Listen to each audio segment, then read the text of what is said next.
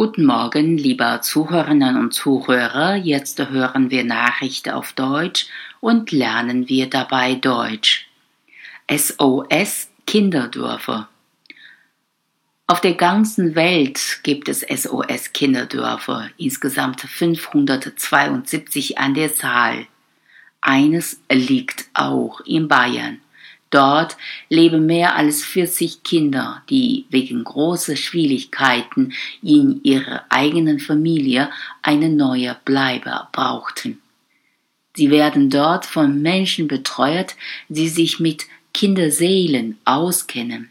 Ziel ist aber, dass die Kinder wieder in ihre leibliche Familie zurückkehren können.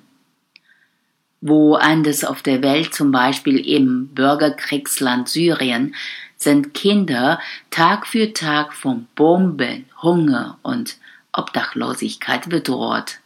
Sie wachsen auf mit der Angst, dass sie und ihre Familie ums Leben kommen können. Das macht die Seele krank.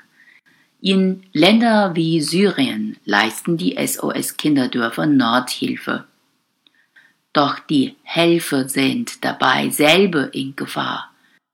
Zum Welttag der humanitären Hilfe am 19. August klagen die SOS Kinderdörfer, dass im vergangenen Jahr 139 ihrer Mitarbeiter weltweit getötet wurden.